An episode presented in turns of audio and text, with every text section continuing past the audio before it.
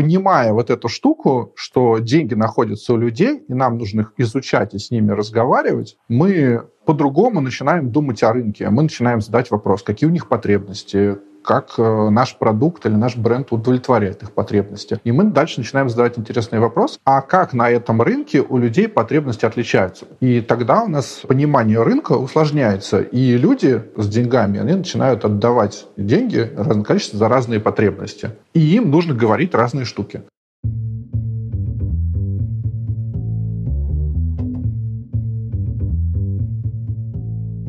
Привет! Я Юра Агеев, и это 274 выпуск подкаста Make Sense. Вместе с гостями подкаста мы говорим о том, что играет важную роль при создании и развитии продуктов. Люди, идеи, деньги, инструменты и практики. И сегодня мой собеседник Митя Воскресенский.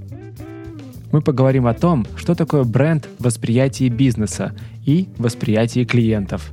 Обсудим связь показателей бренда и показателей бизнеса – способы исследования бренда и показатели, на которые они опираются. И еще поговорим о том, сколько ждать отдачи от вложений в бренд, каким компаниям и на каких рынках необходимо вкладываться в брендовую рекламу и как она работает. Подкаст выходит при поддержке конференции по менеджменту продуктов Product Sense. Дима, привет. Юра, привет. Расскажи немного про себя, пожалуйста. А, меня зовут Митя, я сейчас работаю продуктом а, в компании МТС, занимаюсь антиспам-продуктом, он называется «Защитник». С продуктами я занимаюсь уже лет пять, а до этого около 10 лет работал в маркетинге и рекламе. Там я занимался изучением брендов, созданием брендов, созданием а, интегрированных рекламных кампаний и написанием различного вида стратегий. Как тебе переход, кстати, вот из маркетинга рекламы в продукт менеджмент? Я много орал. Почему? Ну, потому что многие вещи, которые я делал в рекламе при создании брендов в плане рекламных кампаний, они также делаются при разработке продуктов, просто называются по-другому. А, ну, ребрендинг провели, знаешь ли. Это, вообще много на эту тему шутили, что есть же история вот эта классическая, которую продвигает Mind the Product, э, Легенда о появлении профессии продукт-менеджера. В 1931 году кто-то написал там служебную записку под названием «Брендмен» в компании то ли Procter Gamble, то ли какой-то другой, ну, в общем, такой консюмерской, с предложением наделить большими полномочиями маркетологов или продажников, чтобы они отвечали за полный цикл. И вот, собственно, оттуда ведется отсчет появления профессии продукт-менеджер. Поэтому неудивительно. Я работал стратегом. Отчет этой профессии ведется из Британии 60-х годов. А, так вот, видишь. Давай начнем с того, что такое бренд. Потому что сочетание, например, брендовые вещи, слышали многие. Понимают ли они, что это значит, не знаю. Бренд — вещь очень многомерная, но мы будем смотреть на два ее измерения. Первое — это бренд в голове маркетолога, бизнеса, компании, а, людей, работающих с этим брендом, да, то, каким он должен быть. И второе — это бренд в голове людей, то, каким он является. Основной конфликт в обсуждении брендов и различные дрязги, они происходят в том, что есть вот эти два понятия, они, грубо говоря, различные. То, что в голове маркетолога, это то, каким он хочет видеть бренд. То, что в голове людей, это то, что есть сейчас. Давай вот все-таки бренд. Что это такое? Это совокупность впечатлений, а, знаний человека о компании. Набор ассоциаций, которые возникают в голове потребителя, когда он слышит название или видит э, зарегистрированный товарный знак. То есть, смотри, технически вообще получается, что даже если мы не ведем работу над брендом, он все равно есть. Да, ну, на самом деле мы сегодня будем много говорить о коммуникации. Невозможно сделать хоть что-то, не сделав коммуникацию с потребителем, да, то есть если ты делаешь самую тупую промо-акцию, там, сегодня два по цене одного, у тебя все равно будет некая коммуникация к потребителю. Давай тогда начнем с того, что такое бренд для компании. Да, бренд для компании — это то, каким она его видит, чтобы расширять свой бизнес. Здесь э, я отступлю чуть подальше. Как с этим работать? Мы, когда создаем какой-то бренд, продукт, э, для меня это примерно одно и то же, мы претендуем на некий рынок и на некую долю на этом рынке, да, либо на весь, если это какой-то инновационный рынок. В этом случае мы хотим, чтобы эти люди они являются для нас рынком. Да? И вот здесь вот ключевое отличие о том, как э, думает и продукт-менеджер, и бренд-менеджер от, например, sales -менеджера. Потому что есть два подхода к мышлению к рынку. Подход номер один, давайте поговорим про продавцов. Это мы думаем о том, сколько нам нужно продать, чтобы окупиться, думаем о цене. После этого у нас возникает какая-то фин-модель, юнит-экономика, у нас начинает возникать цена, ценообразование, перформанс-маркетинг, скидки, оферы и так далее. Да? И там же появляются конкуренты. То есть мы начинаем думать о рынке как о конкурентах, количестве денег и так далее. Но здесь нам стоит задать вопрос, а у кого деньги-то? Хм, у людей. Да, да, деньги на самом деле, как ни странно, у людей. И отсюда возникает второй подход, да, то есть ну, вы можете там назвать э, маркетингом, потому что маркетинг слово рынок, можно говорить, что это продукт, подход, как угодно. Но мы понимаем, что деньги лежат у людей. И тогда мы вынуждены изучать людей, потому что, к сожалению, возможно, не к сожалению или к счастью, мы не можем у людей эти деньги просто забрать. Подожди, а как же невидимая рука рынка? Ну, да, рыночек порешал. Деньги мы не можем у них забрать, и нам нужно с ними разговаривать. То есть мы должны их в чем-то убеждать. Мы должны говорить им то, что наш продукт хорошо справляется с их болями, да, там, теория Jobs To Be Done. Нам нужно их убеждать, что он правильно стоит, дешевле конкурентов, лучше конкурентов. Может быть и дороже, да, на самом деле, и это нормально. Ну да, если у нас luxury продукта, нам нужно убеждать их, что он дороже конкурентов. Соответственно, понимая вот эту штуку, что деньги находятся у людей, и нам нужно их изучать и с ними разговаривать, мы по-другому начинаем думать о рынке. Мы начинаем задать вопрос, какие у них потребности, как э, наш продукт или наш бренд удовлетворяет их потребности. И мы дальше начинаем задавать интересные вопросы, если задумываемся а как на этом рынке у людей потребности отличаются. Потому что, когда мы возьмем рынок автомобилей, например, очевидно, что если мы просто спрашиваем, зачем автомобиль, люди скажут ездить, да, но кто-то скажет ездить быстро, кто-то скажет ездить с комфортом, кто-то скажет ездить с семьей, кто-то скажет, я хочу на нем шикарно прокатиться, чтобы все видели, какой я крутой. И тогда у нас э, понимание рынка усложняется, и люди с деньгами, они начинают отдавать деньги, разное количество за разные потребности. И им нужно говорить разные штуки. То есть на первых стадиях рынок, он всегда довольно простой, да, там как это со смартфонами было. Ну вот появился iPhone, смотрите, он классная штука, с него можно там звонить и приложение. А потом начали усложняться. Появились товарные линейки сложные, более дорогие, менее дорогие, больше экран, меньше экран. И все в рамках одного бренда и одной большой продуктовой линейки. Потому что людям надо доносить разные штуки, которые по-разному отвечают на их потребности. И здесь начинает возникать потихонечку бренд и тот самый набор ассоциаций. Потому что если мы реагируем на разные пользовательские боли, то мы должны людям сообщать разные вещи о себе. И какие-то из тех наших сообщений и польских болей, они друг другу больше подходят. Например, там комфортный автомобиль больше подходит к семье. Да? Там, ну, там можно как сказать, что он и комфортен, и большой, и значит там и в багажнике что-то больше поместится. Да? Но при этом быстрый и дерзкий автомобиль рядом с семейным автомобилем будет как-то стоять не очень хорошо. Угу. Это другой сегмент. Да, и он там будет не очень хорошо стоять как с точки зрения продукта и создания этого автомобиля, так и с точки зрения тех сообщений, которые мы будем про этот автомобиль говорить. Поэтому вот этот бренд, который мы себе представили, да, то есть мы решили, наш автомобиль должен быть э, про скорость тогда нам нужно создавать определенную рекламу, создавать определенный продукт, претендовать на определенный сегмент рынка людей, которые нуждаются в быстром автомобиле, ну и посчитать из этого некую юнит-экономику, назовем так. Смотри, вот э, ты упоминал, да, например, Jobs to be done. Если представить, что у нас действительно есть э, линейка продуктов, пока мы, наверное, не, не об айтишных говорим, но думаю, мы к ним потом тоже вернемся, каждый из которых нацелен, получается, на разные боли, разные задачи, точнее. Да. И тогда получается, что... Вот тут еще, знаешь, какой момент? Есть бренд же компании в целом. Да. А есть бренд продукта, в частности. Вот да, на, на примере машин, да, вот там, не знаю, есть бренд вообще, в принципе, такой общий, японские автомобили. в целом. Потом там, не знаю, есть Mazda, Honda. И Toyota. и Toyota. Toyota Camry, да. Вот видишь, кстати, для меня Toyota почему-то вот только такая ситуация. Почему так, не знаю. Ну, самый популярный автомобиль, скорее всего. Вот. Наша ассоциация с Toyota на каком месте, о чем думает бизнес. Потому что да, есть уровень компании, вообще есть какой-то над уровень брендовый, мета-бренд. Мы сейчас затрагиваем с тобой тему архитектуры, назовем так, не отдельного бренда, а уже там корпоративный бренд, HR-бренд. Мне кажется, это важно, потому что даже в примере МТС там, или Яндекс, больших корпораций, да, у тебя же есть как бы большая компания, есть продукты.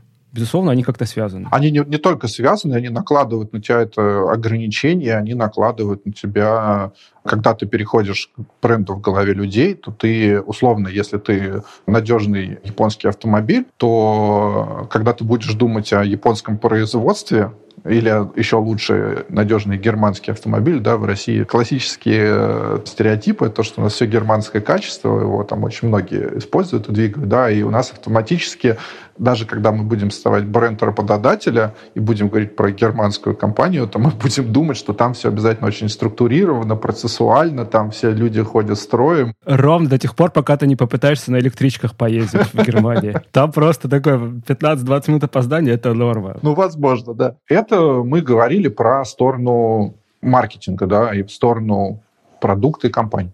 Ну вот да, они связаны, да, то есть бренд компании, бренд отдельного продукта, это все-таки немного разные вещи тогда будут. То есть мы работаем как продукт, например, или как команда, работающая над продуктом, маркетингом, мы над чем все-таки работаем? Ну, что тебе выделили в компании, над тем ты работаешь. Давайте чуть усложню картину здесь. У тебя есть компания, предположим, Mercedes, у компании Mercedes помимо автомобилей есть еще всякие штуки, они другие выпускают, там тоже есть бренд Mercedes. Вот у Porsche у них есть Porsche дизайн, которым они одежду продают. Да, я знаю. Велосипед у них еще есть. Да. У BMW есть мотоциклы, автомобили, там много чего они делают. И при этом у тебя есть продуктовая линейка автомобилей, и внутри автомобилей у тебя тоже есть, можно сказать, выразиться саб-бренды. У тебя есть там какие-то флагманы, есть э, более семейные автомобили, менее семейные автомобили. Смотри, вот это уже достаточно сложная конструкция. Это сложный, да. И насколько это рабочая схема. Просто смотри, есть работа на высоком уровне, потом на среднем уровне, потом на частном уровне. И вот мы начали с того, что деньги у людей, и нам нужно, получается, это все прокоммуницировать. И у меня вот сейчас небольшая, знаешь, такая путаница в голове, что есть коммуникация от основного бренда, и нам еще надо свой продукт на конкретную аудиторию, создать у них образ нашего продукта.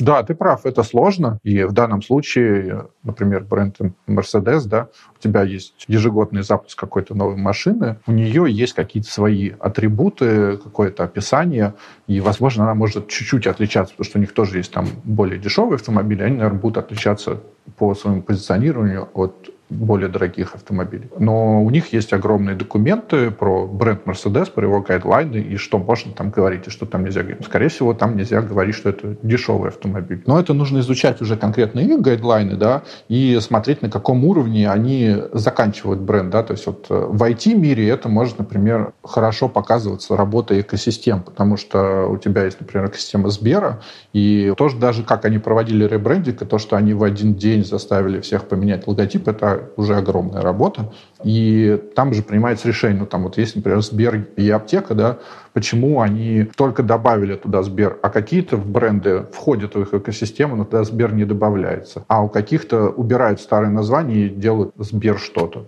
Это все описывается в их огромных гайдлайнах по работе с брендом. Со стороны кажется, что это какой-то хаос просто. Ну, в целом ты прав. Но при этом а, каждый отдельный маркетолог, владелец этого бренда, этой компании, у него есть свой документ.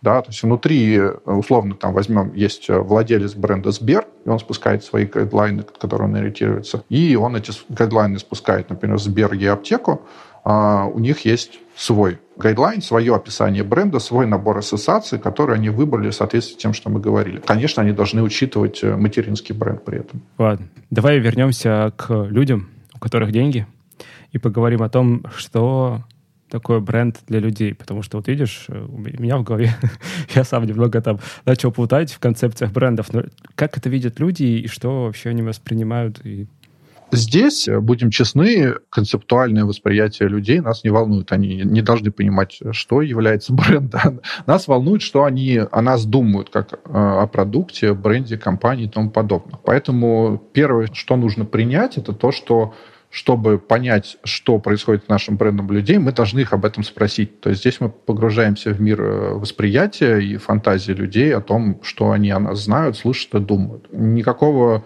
супер объективного способа узнать, что у людей в голове, кроме как спросить у них, этого нету. Поэтому все дальнейшие наши действия, они основываются на опросных исследованиях, и мы должны понять, что люди о нас думают. И теперь мы получаем вот эту связку. То есть мы претендовали на какой-то рынок, например, доставки. Да? То есть мы запустили какой-то стартап по доставке, вышли туда с самым быстрым в мире брендом, самой быстрой доставки, сделали рекламную кампанию, запустились, рассказали, что мы назвались Fast э, Delivery, что-нибудь такое. Дальше мы должны у них узнать.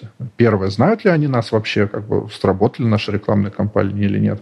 И дальше мы должны узнать, помимо того, что знают они нас или нет, это а что они нас думают. Достаточно ли мы быстрые, хорошо мы доставляем, плохо мы доставляем и так далее.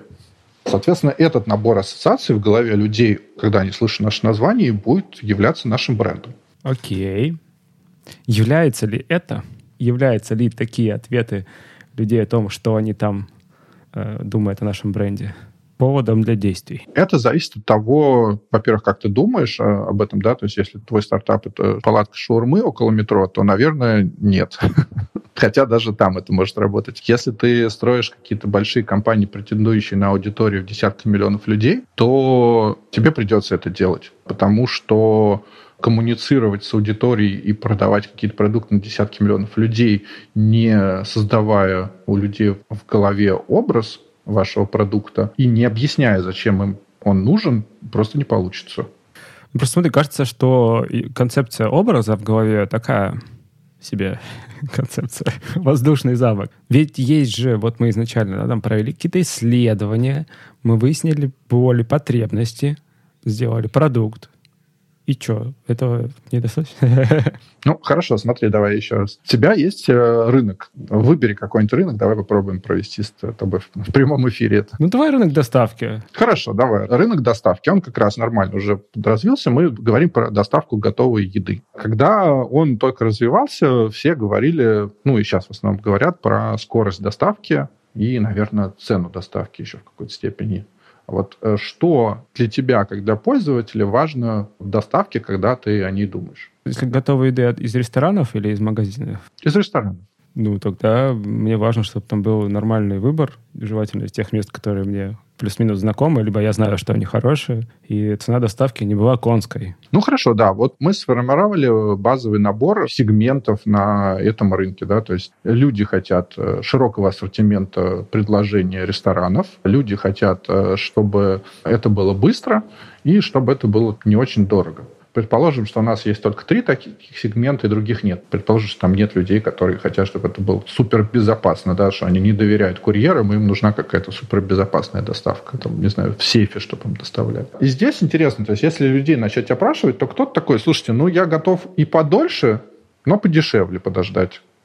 А кто-то говорит, слушайте, для меня самое главное это ассортимент и выбор, я вот хочу заказать, и, наверное, у меня должен быть вообще другой продукт, то есть у кого-то продукт, например, из этого создаться просто три блюда, да, то есть вот сегодня три блюда, как этот э, был сервис супербыстрой доставки в Москве, Голод он назывался. Там э, очень небольшое меню, и тебе привозят за пять минут, что их модель была в том, что машины колесят э, прям по городу с едой, Ничего и ты просто тыкаешь, да, и вот он через две минуты у тебя то есть вот это начинается уже дробление рынка на некие сегменты по потребностям, да, потребности слэш jobs to be done. И если у тебя рынок супер уже начинает развиваться, в нем становится много игроков, и ты хочешь зайти новым, то заходить сейчас вот, у нас есть Delivery Club Яндекс Еда, хотя уже в целом одна компания, да, и вбегать туда и кричать, а я еще быстрее добавляю, ну, уже странно, люди уже привыкли, они уже знают. И тебе на развитом рынке приходится выбирать какие-то более узкие сегменты, но с более сильным сообщением. Более таргетированно в тех клиентов, которые тебе нужны. И ты, во-первых, ты выходишь с брендом таким, а во-вторых, ты выходишь с таким продуктом. То есть у тебя продукт эту боль должен решать. У кого-то боль, что ему не хватает ассортимента, он туда заходит, там только фастфуд и больше ничего нету. У кого-то боль, что ему пофиг на фастфуд и на ресторан, ему нужно, чтобы через две минуты приехало. И когда ты сделал такой продукт под этот сегмент, то дальше ты должен людям это доносить. И здесь у нас, собственно, напрямую связь с рынком. Ты делаешь продукт под людей, под их jobs to be done, и ты им это говоришь. При этом, когда я говорю под jobs to be done, ты рассчитываешь на некую долю этого сегмента на этом рынке, выраженную в деньгах и в людях. А бывает ли так, что прям специально работу над брендом проводить не надо? Так э, большинство компаний, брендов абсолютно живет. Есть огромное количество брендов. Если зайти в любой супермаркет, которые, ну, сделали упаковку, но у них нет никакой рекламы. Там, не знаю, сода, йодированная соль.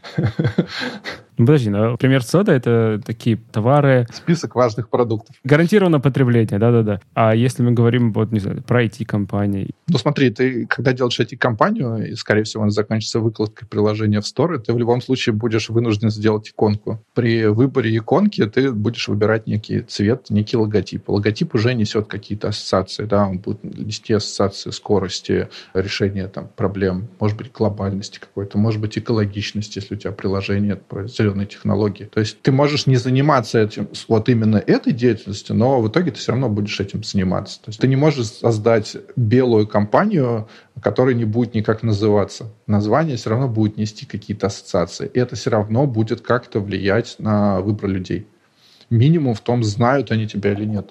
Давай тогда поговорим о том, как это влияет, как это измерить. Можно ли вообще это измерить, влияние бренда на финансовые, не знаю, показатели, да, конверсии, не знаю, на что-нибудь? Смотри, здесь э, инструмент исследователей, он там много десятилетий уже давно описан. Я сказал, что большинство из них, поскольку мы работаем с восприятием людей, связанным именно с опросами, грубо говоря, все исследования здесь можно поделить на две части, когда мы хотим узнать о бренде. Первое — это воронка из знаний в потребление, то есть мы спрашиваем у людей, э, знаете ли вы этот бренд, и там есть три параметра. Первый параметр по-английски называется top of mind, по-русски первый названный бренд. Это когда мы спросили человека, скажите, пожалуйста, какие бренды в области доставки еды из ресторанов вы знаете. Вот первый названный бренд будет называться top of mind. И там мы простым процентом выясняем, сколько людей назвали первый этот бренд. Следующие два показателя – это знание бренда без подсказки, но, собственно, не первый выбор. Да? То есть я сказал, я знаю Delivery, я знаю Яндекс Еду, знаю там, вот Голод, я знал, ты не знал. Вот. А, и третье – знание бренда с подсказкой. Это первые три уровня знания. Дальше эта воронка продолжается в такой параметр, называется consideration. Это бренд, который ты хочешь покупать. По-английски называется consideration set, то есть набор брендов, которые ты готов купить. В общем случае, если у тебя есть выбор, да, не обязательно ты выбираешь одно и то же, но вот из этой корзины ты выберешь, скорее всего, эти бренды. Ну, конкретно в пиве там, например, нету consideration, потому что люди очень много думают, и там очень-очень большой выбор. Там называется топ-3 preferred brands, то есть назовите три бренда, которые вы чаще всего покупаете, условно. Если это какая-то у тебя категория проблем-солверов, то ты можешь задать вопрос, типа, скажите, пожалуйста, какими продуктами или брендами вы можете решить вот проблему грязных полов, и тебе назовут там. У меня мистер Пропер только в голове. Слишком слишком много рекламы было, да. Лысый мужик в голове возник, то я забыл, как его зовут. Видишь, я знаю этот бренд с подсказкой, а у тебя он топ of mind. Да, вообще. Но я ни разу не покупал его, тем не менее. Пока что. Вот. Э, и дальше есть показатели там purchase intent. Э, это типа, насколько ты его намерен купить, и уже конкретно у людей спрашивают, покупали его там за последние полгода и так далее. Понятно, что к низу воронки здесь меньше доверия, потому что, что люди говорят, что они покупали, они себе могут вообще это придумать, вот, но с точки зрения уровня знания это уже все очень изучено, и есть множество исследований, подтверждающих сильные корреляции между, например, долей рынка, топ of mind и так далее. То есть для больших брендов, которые работают с десятками миллионов людей, это все очень важно. Это первый набор параметров, которые нам нужно знать. С ними наверняка многие знакомы. Они, кстати, даже исследуются в онлайне. Вот э, Google э, на своем на YouTube начал запускать такая штука, называется бренд Lift. Это тоже такие коротенькие опросы. Возникают там, знаете ли вы бренд, э, когда у нас была реклама, там в конце видео тебя иногда спрашивали, типа, скажите, какой бренд вы знаете. Видел такие, нет? Пока еще не видел. Сейчас уже не увидишь, потому что рекламы на YouTube в России нет, а раньше они были. А, да, ладно. Facebook такие же запускал в своем таргетинге. Тоже там иногда ты скроллил ленту, и там возникал вопрос, назовите, какие из этих брендов вы знаете. Они как раз проверяли такие влияния своей рекламы на своей платформе на знание брендов. Подожди, но, но здесь они, соответственно, спрашивают э, чаще всего по названию просто. Да, да, да, да могут быть какие-то экзотические ситуации, когда там тебе могут логотипы показывать, да, то есть вот, например, третий вопрос про, типа, какие из этих брендов вы знаете, знания с подсказкой, там могут логотипы показывать. И второе, то, что нам нужно как раз для связи с нашими потребностями jobs данными, это так называемые имиджевые атрибуты бренда, Там, где мы как раз вот, когда создавали позиционирование, когда создавали продукт, выбирали, что наша доставка про еду будет про быструю доставку, там мы задаем вопрос. Скажите, пожалуйста, какой из этих там трех брендов вы считаете брендом быстрой доставки? Кто доставляет быстрее? И там тоже в процентах отличия одного от других показывают. Туда можно добавить, там, насколько они доставляют еду теплой, да, то это будет косвенно говорить о том, что они быстрые. Или можно придумывать более интересные вопросы, которые будут более интересно раскрывать эту ассоциацию с быстротой. При этом здесь получится так, что если ты будешь э, четко позиционироваться и бить в скорость, то, к сожалению, по параметрам, например, ассортимента, ты начнешь проседать. То, что тратишь деньги в скорость, а по ассортименту ты будешь проседать.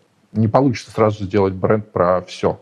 Ну, нет, потому ты создаешь продукт, который отвечает, например, определенным потребностям, решает определенные задачи, да, там, закрывает определенные боли. Ты говоришь, что он решает это через вот такие характеристики. И тогда действительно тебе важно знать, что думают о тебе люди относительно этих характеристик. Поняли ли они это? Ассоциируют ли они твой продукт с этим? Да. Смотри, да, здесь вот как обычная рекламная деятельность устроена у бренда. У него есть отдельная имиджевая реклама, назовем это так, которая там по телеку круть, если деньги есть, и перформанс-маркетинг. Вот в перформанс-маркетинге он начинает там промо-скидки хреначить, еще что-нибудь, распыляться на разные сообщения, на разные сегменты, лишь бы CPA подешевле был. И это, ну, размывает бренд. И таким образом, если у тебя перформанс-бюджет будет 70%, а имиджевый бюджет будет 20%, а остальное ты тратишь на пиар, то через некоторое время ты можешь обнаружить, что твой бренд стал про дешевизну, а не про скорость. Потому что ты потратил все свои деньги на промо-скидки и оферы. Это очень интересный момент. Имиджевая реклама, деятельность вообще направлена по работе над брендом и перформанс. Как измерить эффект, отдачу, где там рой вообще закопан, есть ли там рой, когда он будет, да, то есть return on investment. То есть эта часть,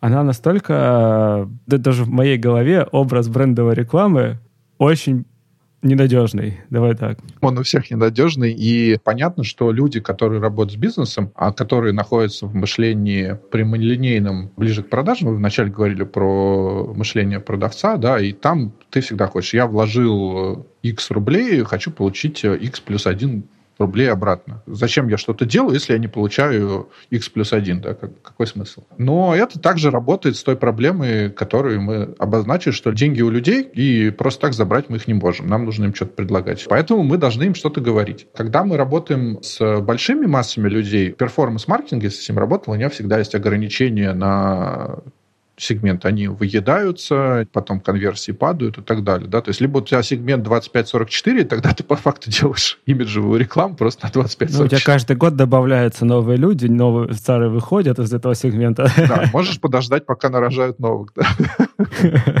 Но в целом, если ты хочешь работать и оперировать миллионами людей или десятками людей, у тебя просто нет выбора не тратить свои усилия на имиджевую рекламу потому что тебе нужно выходить на широкую аудиторию. И если ты будешь делать перформанс-рекламу на десятки миллионов людей, то у тебя просядут по ней метрики. Тогда получается, что ты просто крутишь баннер-скидку на 30 миллионов человек. И в конце ты получишь э, в своих отчетах, что помимо того, что прямые маркетинговые затраты не окупаются, ты можешь еще получить информацию о том, что теперь ты дешевый бренд, и люди уходят и не хотят пользоваться супер дешевыми брендами, потому что только скидки рекламируешь. Сейчас, возможно, я уведу разговор в философскую какую-то область, но тем не менее. Первый тезис. Нужны ли вообще бренды? А теперь откуда взялся этот тезис? Вот, я захожу, например, на какой-нибудь marketplace, и вижу там кучу товаров. Ну вот буквально там на днях я подушку выбирал. Давай с этого начнем. Я понятия не имею вообще. Я, вот у меня в голове только Аскона почему-то. Ну, потому что они тратят деньги. Вот, видимо, да.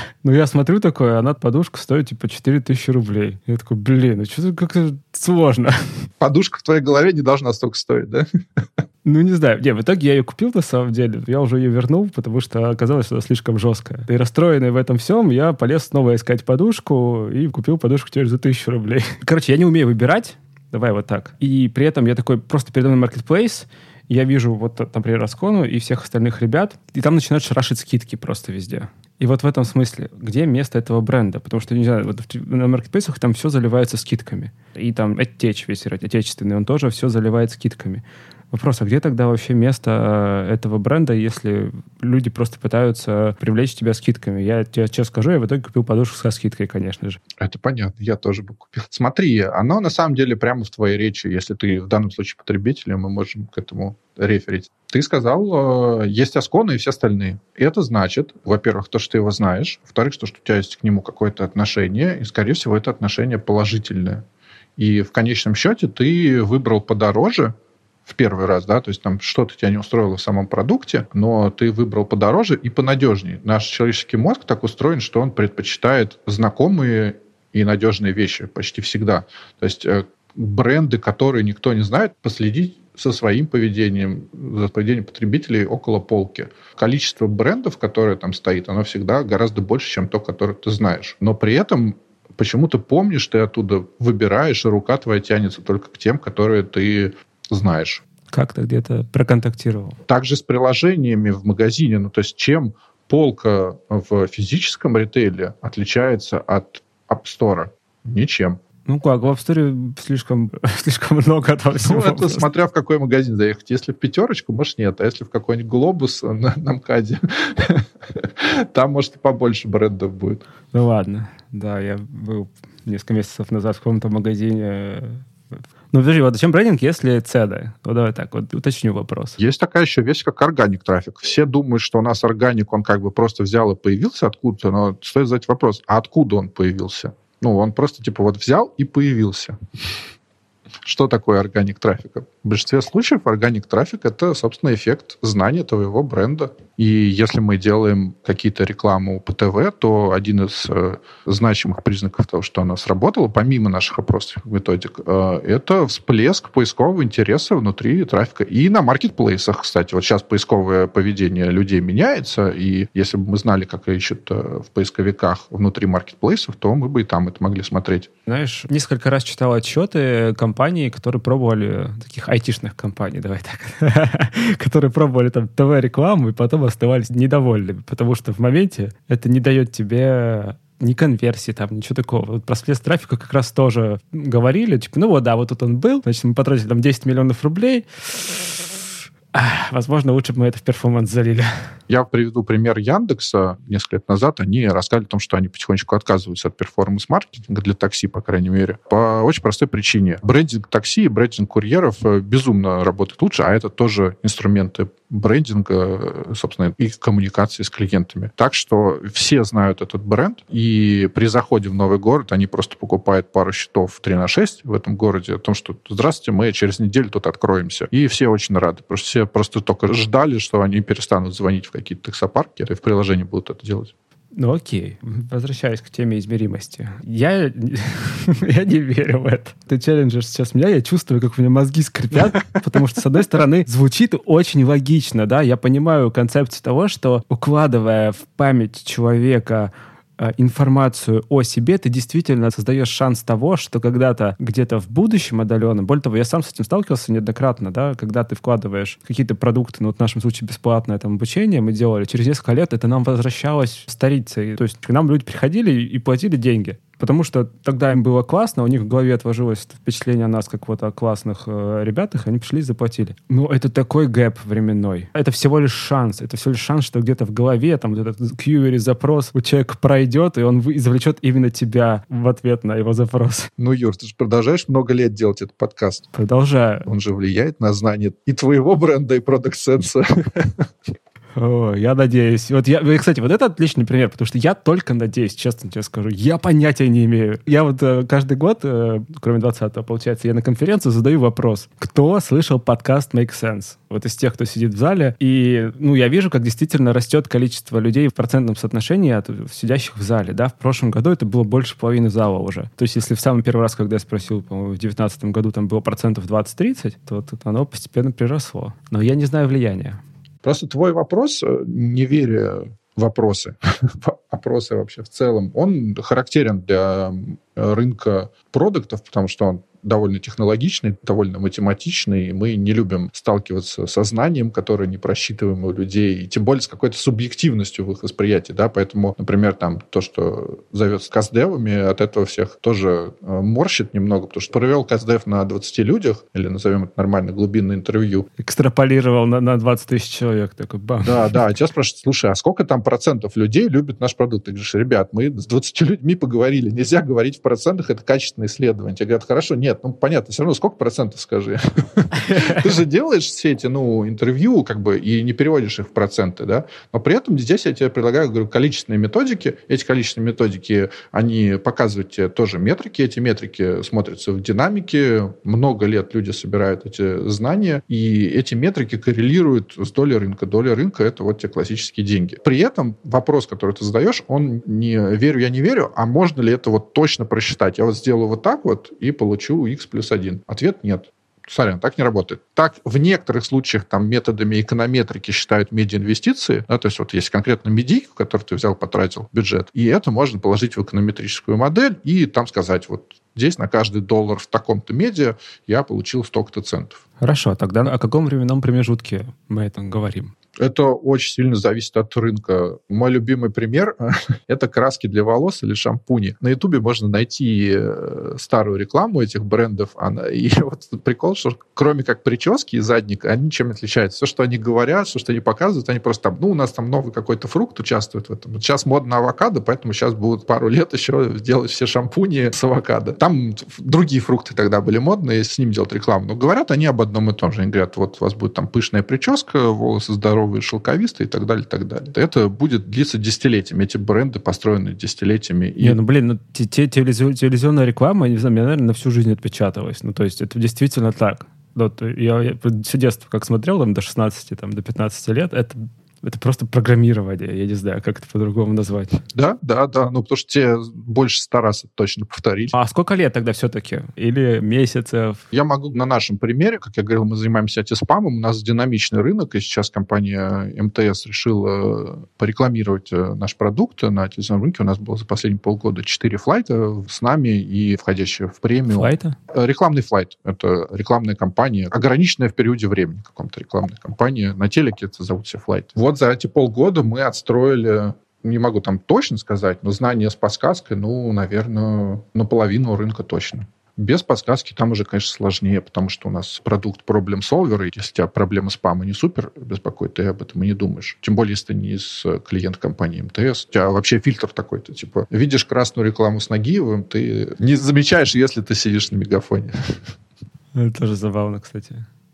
А, еще цвета, господи, точно. Это, ну, что в России, э, в Таиланде, в Турции, ну, и, наверное, везде по всему миру такое, цветовая схема банковская.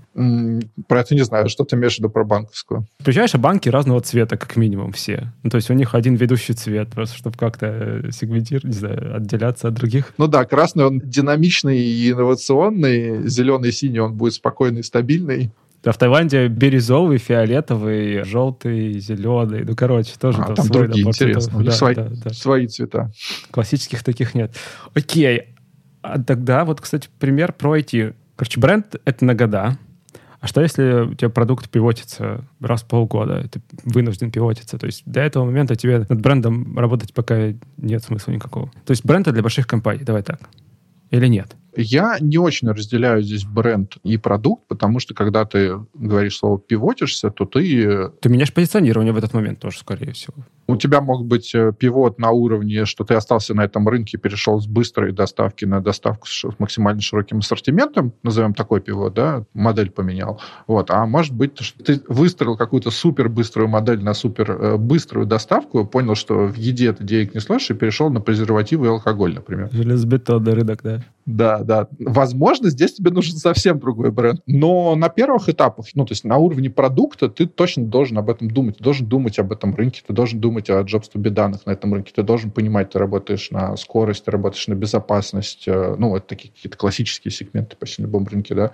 Если мы поговорим, например, не про доставку еды а про доставку продуктов, то там у тебя будет, насколько свежую ты доставляешь, насколько она хорошо упакована, потому что это очень важно, да, насколько аккуратный курьер пришел, насколько быстро поднимут ли тебе еду до дома, потому что там часто уже заказывают 20-килограммовую бутилированную воду или э, там детское питание, и там уже другие характеристики бренда нужно закладывать, да, там будет много про курьеров, например, спрашивают. Смотри, ну, допустим, поработали мы над брендом, может быть, даже несколько лет, и что-то решили поменять. А у людей-то в голове уже записано. Смена продукта — это сложно, да, то есть если у тебя был какой-то отстроенный процесс доставки продуктов, и теперь тебе нужно всю эту цепочку перестроить с суперскорости на суперкачество, наверное, это с точки зрения даже продукта очень-очень-очень сложно. Но и с точки зрения бренда тоже сложно, потому что такие прям жесткие репозиционирования бывают очень редко, да, там классический пример в России приходил бренд «Парламент», э, это сигареты, да, он запускался сначала как обычно, обычные сигареты, что тогда денег ни у кого не было.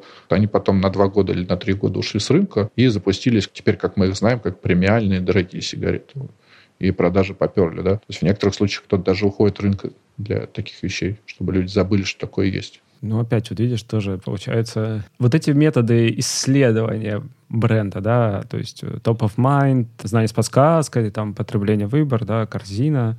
Насколько они ресурсоемкие и... А насколько просто их делать?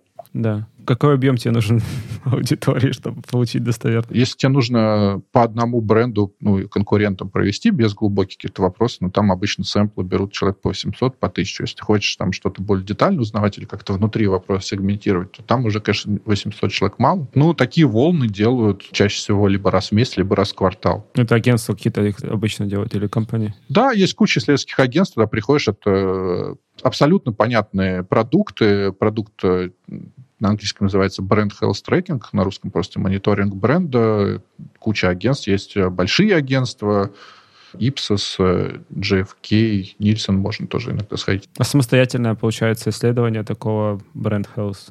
Если у тебя есть нормальный researcher, который может по правилам статистики посчитать выборку, чтобы она не давала тебе процент ошибки условно, соответственно, ты просто считаешь эту выборку, просто загружаешь опрос, можно в интернете, можно в панель. Есть отдельные так называемые панельные э, места, вот есть сервис Фастуна, там многие тоже проводят эти вещи. Есть открытые другие панели. Раньше был давно старый такой TNS веб-индекс, когда компания Ipsos называлась еще TNS. Вот там можно было просто покупать, туда загружать какой-то опрос, выбирать любые вообще аудитории по любым сегментам и с них собирать данные. В целом можно это делать самому руками через интернет-опросы. Здесь вопрос в том, чтобы ты не менял методологию, и вопрос, чтобы ты умел правильные вопросы задавать и посчитать выборку. Это не так сложно. У какой-то компании, это там из тех, которые я назвал, я не знаю, это, наверное, там, может миллион рублей стоить, может дешевле. Я думаю, что с каким-то небольшим агентством всегда там, тысяч на 300 можно договориться. Ну да, возвращаюсь к вопросу того, что работа над брендом, это кажется дорогим мероприятием. ну, то есть брендовая реклама, которая не дает тебе отдачу в моменте, исследования регулярные, Блин, надо сильно верить в это, мне кажется. Давай сейчас ты меня челленджишь, я тебя почелленджу. Давай. Пожалуйста, вот придумай способ, как тебе работать. Ты бренд-менеджер э, телефонов, запускаешь телефон, тебе говорят, тебе нужно в этом году продать э, миллион трубок что ты будешь делать? Блин, да, запускать рекламу, идти в э, ВКонтакте или Яндекс Директе, такое себе занятие. Миллион трубок, я думаю, там не продашь, плюс там будут такие цены на аукционы от каких-нибудь перекупов, которые тебе просто не позволят так купить. Конечно, в этом смысле идея сделать красивый э, ролик с телефоном не самая плохая, кажется. Наверное, да. Я приведу пример. Вот очень хорошо мне вправили мозги. В 2008 году я общался с бренд-менеджером Snickers. Нам приходили рассказывать, как они работают. Было очень классно. А мы продавали вирусные ролики. Мы такие, вот мы там делаем, тогда был моден вирусный маркетинг. И она нас спрашивает, типа, ребята, а сколько просмотров вы можете нагнать? Мы такие, ну, 100 тысяч. В 2008 году 100 тысяч было, типа, супер много. Она такая говорит, ребят, ну, чтобы с вами это сделать, даже если не заморачиваюсь, я потрачу 10% моего времени. Моя целевая целевая аудитория около 60-80 миллионов человек. Вы мне предлагаете потратить 10% моего времени на то, чтобы рассказать о моем продукте 100 тысячам людей. Я не буду с вами работать никогда. Я буду делать э, плохие баннеры в интернете и телек, потому что они просто способны охватить такое количество людей. Охватить именно на уровне знания, получается. Ну, вообще рассказать, что я существую, меня надо покупать. Что там, сникерсни и вот это все.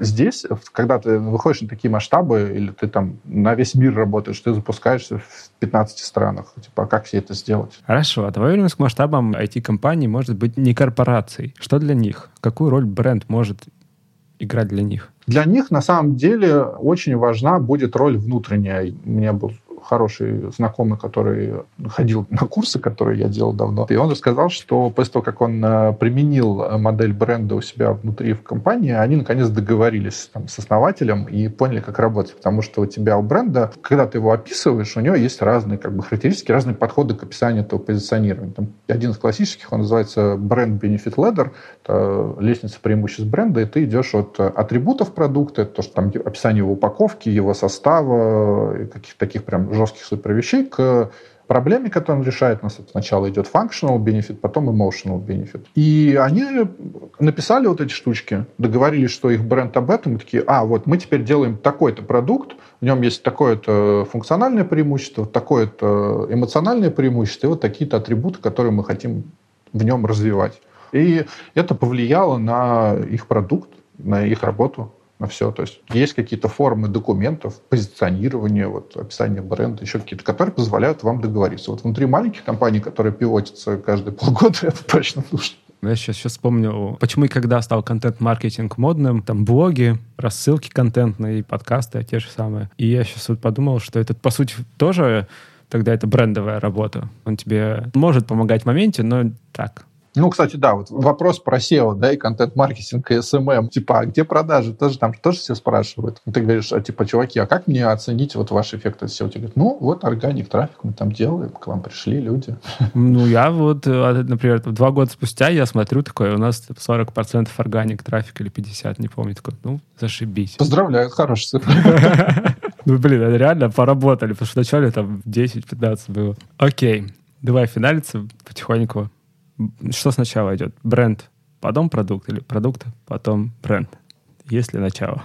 Здесь бинарную логику применить не получится. Я ее очень люблю, но не получится. Потому что есть э, продукты, в которых первичный продукт, назовем это там Delivery Club, например. А есть компании и бренды, где первичные бренды. Например, Virgin, этот Ричард Брэнсон. Он запустил и людей в космос, и там в воду, куда он только их не запускал, и в полет. Вот. И там первичный бренд. Они все делают под брендом Virgin. Ну, Сбер тоже самое. Когда у тебя крупная компания, огромная корпорация, сейчас, правда, мы назовем это все экосистема, у тебя будет первичный бренд.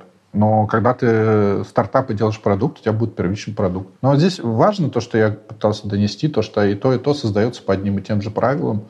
Ты выбираешь рынок, выбираешь на нем потребности людей, делаешь какие-то сегменты и пытаешься в них бить. Какую роль играет работа над брендом в работе продукта? В твоей картине мира, как тебе хотелось бы, чтобы это было эффективно? Это сейчас очень хороший вопрос. Как раз мы выстраиваем маркетинг, немного нашу работу, вот поэтому как раз ведутся такие дискуссии. Смотри, в моем э, мире за бренд отвечает маркетолог. Продукт за ним наблюдает. Он должен знать метрики бренда, должен понимать, откуда они происходят и как они работают. Он должен обладать умением там, забрифовать маркетолога, объяснить ему, что он хочет добиться, и, наверное, у него должно быть какое-то право вето на создание рекламы. То есть если он считает, что сценарий ТВ-ролика или раскадровку баннера или какой-то SEO-текст, который делают, не соответствует тому продукту, который он разрабатывает, он может сказать, типа, ребят, сорян, это все не то, я не хочу, чтобы вы это делали. Соответственно, у него роль наблюдателя за маркетингом, и он должен быть информирован о том, что там происходит. Ну, то есть как раз тоже вот смотреть на эти метрики и там понимать, что мы там top of mind, не top of mind. Да, ну потому что в конечном счете его цели по набору аудитории или по ЛТВ, они на самом деле тоже от этого зависят. Минимум по привлечению пользователей, да, то есть если ты понимаешь, что ты вошел на рынок, на котором тебя никто не знает, а тебе попросили через год миллион пользователей, то ты такой, ну, сорян, ребят, кажется, кажется, им нужно хотя бы знать, что мы существуем. Вот. Какой вклад продукт вносит в э, работу над брендом? Очень сильно зависит от компании, потому что во многих компаниях этот процесс очень сильно разделен. То есть, например, бывают компании, где отдел маркетинга, он сам там разрабатывает позиционирование, потом на финальную встречу приводит продукт, а продукт такой, а что вы мне показали, простите, ребята, откуда вы это делали? Вот, бывает, куда инвестируют и время, и усилия, и делают какие совместные воркшопы. На мой взгляд, э, в все вопросы по касающиеся там, создания бренда, выбора его атрибутов, продукт должен участвовать максимально на уровне минимум консультанта, что это собираюсь делать, какая у нас стратегия, потому что если ты хочешь через год пивотнуться, а маркетологи там делают другой позиционирование, то, наверное, все может очень плохо закончиться. Хорошо, что можно на это повлиять. Дима, спасибо тебе большое за интересную беседу. Тема бренда, как видишь, меня триггерит, но, мне кажется, стало яснее. Спасибо большое. Тебе спасибо, было очень интересно. До встречи. Пока-пока. Пока.